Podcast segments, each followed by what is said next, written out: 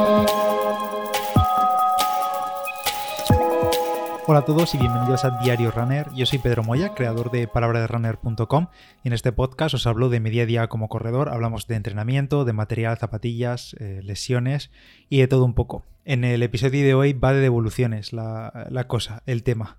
Tenemos pocas carreras, el 2020 ya sabéis cómo se ha torcido, aunque sí que es verdad que en este final de año ya hay algunas carreritas, incluso algún triatlón por aquí cerquita eh, se está llevando a cabo con todas las medidas de seguridad por el COVID y demás. Y en el caso de las carreras populares eh, tradicionales, solo correr, pues la verdad es que ahí a cuenta gotas. Por ejemplo, este mismo fin de semana hemos tenido, creo, bueno, han tenido en Barcelona la cursa de la Merced.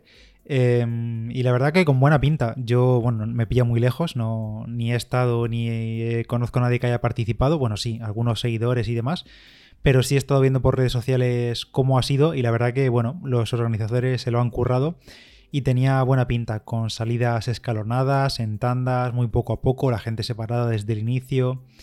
Y la verdad es que, pues muy bien organizado, al menos a simple vista, pero como le vi comentar a alguien, no sé a quién fue por Twitter, creo que fue, que la verdad es que se agradece el esfuerzo de, de estos organizadores que se pringan hasta arriba y se pegan un trabajazo de la leche para cumplir todos esos protocolos de seguridad que son necesarios obviamente, pero eh, es difícilmente sostenible un modelo como ese cuando hablamos, eh, o es difícil, más que, más que sostener el modelo, es difícil replicarlo en carreras con miles o decenas de miles de, corredores.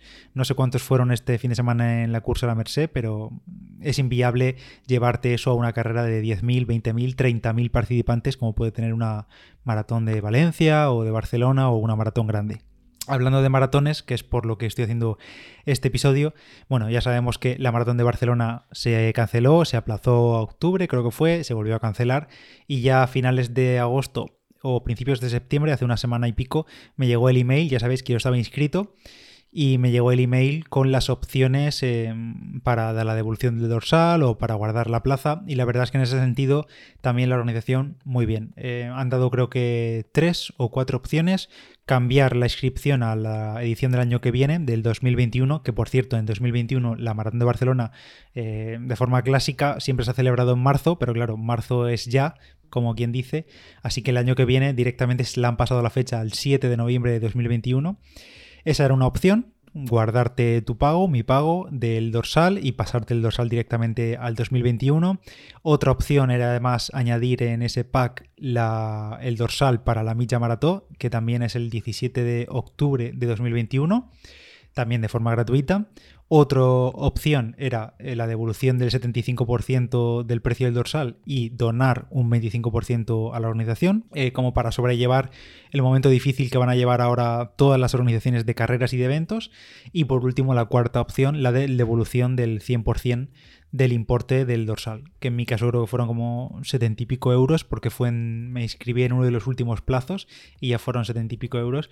Así que nada, muy bien en ese sentido la organización, dando dando todo tipo de opciones a los corredores, tanto los que quieran cambiar la fecha, mantener su dorsal o recibir el 100% del importe que se pagó. Eso por la parte de Barcelona y de las grandes maratones que nos quedaban en España en este 2020, pues la única incógnita que quedaba era Valencia y ya la incógnita se resolvió eh, hace una semana o hace dos, ya no recuerdo, pero vamos, que Maratón de, Valencia cancelada. Era el 6 de diciembre, si no recuerdo mal, también estaba inscrito, que me inscribí así como en un arrebato, creo que fue por allá por 2019, en diciembre o en noviembre, vi que los dorsales estaban volando, además lo conté aquí en el podcast, y me inscribí, y dije, bueno, de aquí a 2020 a ver qué pasa, pues han pasado bastantes cosas y como se esperaba, eh, la carrera cancelada. Al final es imposible organizar en diciembre, que faltan dos meses, una carrera con 30.000 personas en Valencia y si le sumas otras tantas miles de personas acudiendo a ver la carrera, eh, movilizaciones de extranjeros, de corredores que vienen de otros países, en fin, inviable, ya se esperaba, no nos pilló por sorpresa a nadie. Así que nada, cancelada la maratón de Valencia de 2020 y en este caso la organización pues ha dado unas opciones más o menos parecidas a las de Barcelona. Por un lado, eh, me llegó el email a principio, creo fue el sábado o el domingo, ya con las opciones para, para qué hacer con mi inscripción y en este caso teníamos la opción de cambiar la inscripción a 2021, a la edición de 2021, que ya tiene fecha, es el 5 de diciembre, al menos de momento. Se mantendrían en ese caso pues tu inscripción y todo lo que hubieses pagado, si has pagado algún extra en plan de, yo qué sé, grabar la medalla o algo así, pues eso se mantiene. También la segunda opción, devolución completa del dorsal, es decir, el 100% de lo que pagué va de vuelta, que es la que yo he elegido, por cierto. Em, la tercera opción es renunciar al importe de la inscripción y en este caso donarlo totalmente a la organización como compromiso y demás.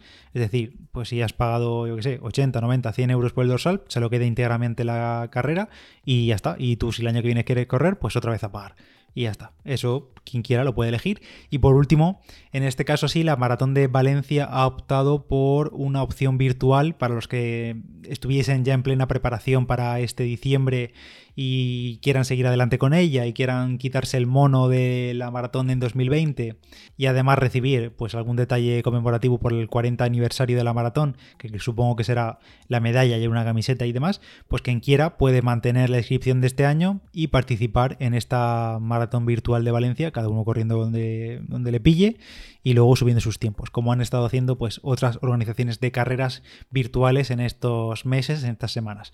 Eso, bueno, pues ahí está la opción. Además, ha sido bastante criticado esto en redes sociales porque creo que todavía la gente se puede inscribir si quiere a la maratón virtual de Valencia 2020 y creo que cuesta como 120 pavos. Bueno, oye, eh, yo no me voy a meter con el precio, al final nadie me está poniendo una pistola en la cabeza para inscribirme. El que tenga ilusión por tener esa medalla o yo que sé, participar en ese evento y quiera pagar 120 euros, pues allá él. O sea, a mí me da exactamente igual, no entiendo dónde están las críticas, ni a los corredores que se inscriben, ni a la propia organización. Oye, la organización te da la opción, no está obligando a nadie. Si no te quieres inscribir, pues oye, pues perfecto, no te inscribas. Y ya está.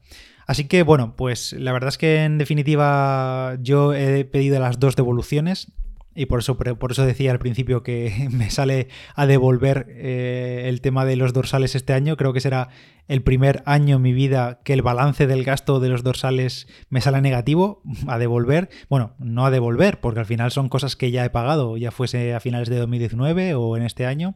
Pero sí, vamos, que el balance va a salir negativo en este año y, por cierto, muy bien las organizaciones, ya lo he repetido, dando todas esas opciones y sobre todo dando la opción de devolver el dinero, eh, que tomen nota eh, los japoneses, ya sabéis por lo que lo digo, porque la inscripción de Tokio ya, bueno, ya quedó por perdida ahí. Y sobre Japón, tengo un ojo puesto allí porque estoy viendo a ver cómo evoluciona la cosa de cara a 2021 y 2022 y la verdad es que de momento mal. O sea, yo tenía claro que iba a aplazar mi plaza, nunca mejor dicho, de la maratón de Tokio a 2022 cuando nos dé la opción porque todavía no la tenemos activa pero es que la edición 2021 pues tiene pinta de que no se va a celebrar. Ah, por cierto, sobre Valencia, aunque se ha cancelado la maratón popular, parece o creo que está confirmado ya, la verdad es que ya no recuerdo porque no he mirado las noticias, pero creo que va a haber maratón élite en Valencia, es decir, la organización ha confirmado o Vicky va a confirmar una maratón el mismo día que se iba a celebrar la popular, pero solo para corredores de élite. Creo que vi como unos 300 élites o algo así, van a estar invitados o correrán, no sé si están invitados, en, en, Valencia, que veremos a ver los nombres que traen, que puede estar interesante, la verdad.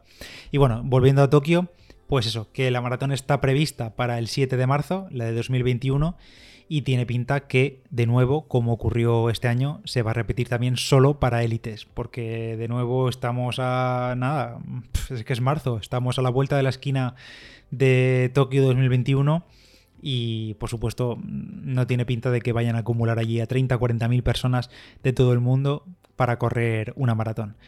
Eh, es más, he estado viendo y en los tres primeros meses de 2021 hay previstas o había previstas 24 maratones a lo largo de todo Japón, en distintas zonas, 24 maratones entre enero, febrero y marzo, incluida la de Tokio.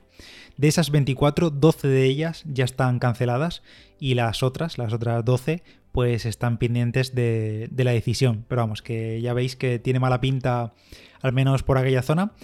Y va para largo el tema. Eh, veremos si se arregla durante 2021 y, y, ya veremos, ya veremos. Nada, os iré contando si la organización me manda algún mail nuevo, porque lo último que sé es que teníamos pendiente la decisión esta de aplazar el dorsal a 2021-2022. De momento no tenemos nada. Por mi parte, la verdad es que estas carreras virtuales hay muchísimas y no me hacen tilín de momento, no me atraen mucho, así que bueno, quizá me anime con alguna en algunos meses, pero de momento nada, prefiero ir por mi, a mi rollo, a mi cuenta y ya está. Ya os contaré si, si me animo a alguna carrera virtual. Ya en otros temas, llevo unos días corriendo ya con las Nike Tempo Next Percent, que ya sabéis que son estas hermanas de entrenamiento de las AlphaFly. Se anunciaron junto a las AlphaFly en enero, febrero, pero han sido ahora cuando han salido a la venta. Y me pillé unas y la verdad es que buena pinta de momento. Son, digamos, como la evolución de las Turbo, pero no son como unas Turbo, como unas Pegasus Turbo. Ya os contaré pronto, estoy entrenando más o menos constante con ellas desde la última semana y media o así, pero se me va a acumular el trabajo porque también recibí la semana pasada las nuevas Adidas que llegan para competir con las AlphaFly, que son las Adidas Adicero Adios Pro, menudo nombre, que bueno, Adidas ha optado por su propia versión de una placa de fibra de carbono con unos tendones así muy raros de carbono en la parte delantera y una suela que da miedo verla porque parece que te vas a resbalar en cualquier momento, ya os contaré. Y ya digo, tiene una pintaza impresionante para competir y todavía no las he sacado al asfalto, pero pronto lo haré. Pero es que además ayer mismo me llegaron las Adicero Pro, que son las hermanas también con placa de carbono, pero no tan agresivas como las Adios Pro. Estas Adicero Pro también las tengo aquí. Y también las SL20 que eh, son ligerísimas. O sea, no tenía referencias de esta zapa, sabía cuál eran y demás, pero muy, muy ligeras. Así que nada, eh, se me acumula el trabajo de zapas. Esto lo peor es que me obliga a ponerme bastante las pilas y a correr rápido. es una pena no tener carreras para desfogarse así de un fin de semana a otro, pero bueno, habrá que montárselo por nuestra cuenta.